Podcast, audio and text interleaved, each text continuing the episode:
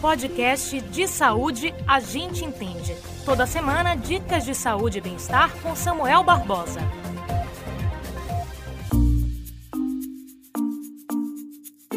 Nas primeiras horas da manhã de hoje, dia 10 de dezembro de 2020, duas notícias ganharam destaque em portais de notícias e telejornais.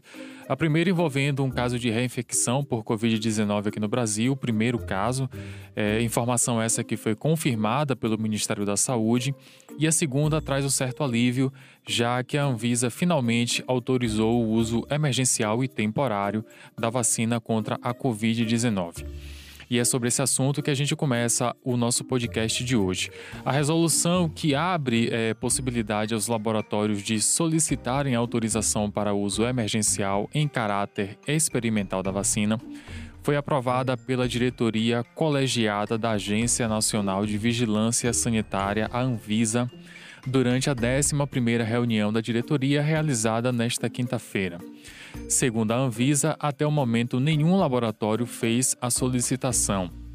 Por meio de nota, a instituição disse que serão considerados dados de estudos não clínicos e clínicos de qualidade, boas práticas de fabricação, estratégias de monitoramento e controle e resultados provisórios de ensaios clínicos, entre outras evidências científicas. A Anvisa disse ainda que a empresa deve apresentar informações que comprovem que a fabricação e a estabilidade são adequadas para garantir a qualidade da vacina, entre outros critérios que devem ser cumpridos. Essa notícia traz um certo alívio para a grande maioria da população que, de certa forma, já não aguenta mais as medidas impostas pelas autoridades de saúde, sem falar no medo da contaminação ou perda de algum familiar. Nos resta agora esperar. Agora, o nosso segundo ponto é sobre o caso de reinfecção, como falei no início do podcast. É, o primeiro caso foi registrado recentemente e a informação foi confirmada pelo Ministério da Saúde. De acordo com a pasta, o diagnóstico ocorreu em uma profissional da área de saúde de 37 anos, residente em Natal.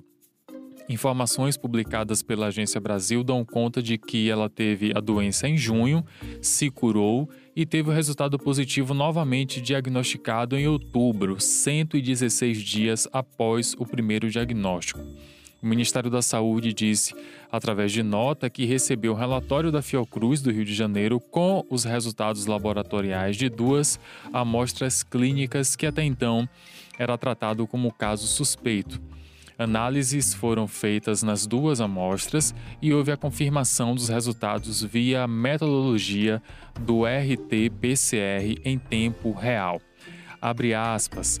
As análises é, realizadas permitem confirmar a reinfecção pelo vírus após sequenciamento do genoma completo viral que identificou duas linhagens distintas, fecha aspas, disse o Ministério da Saúde por meio de nota.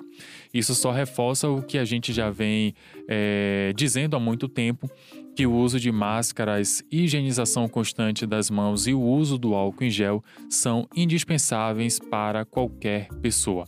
O podcast de saúde a gente entende vai ficando por aqui. Na próxima semana a gente volta com outro assunto bem bacana. Grande abraço.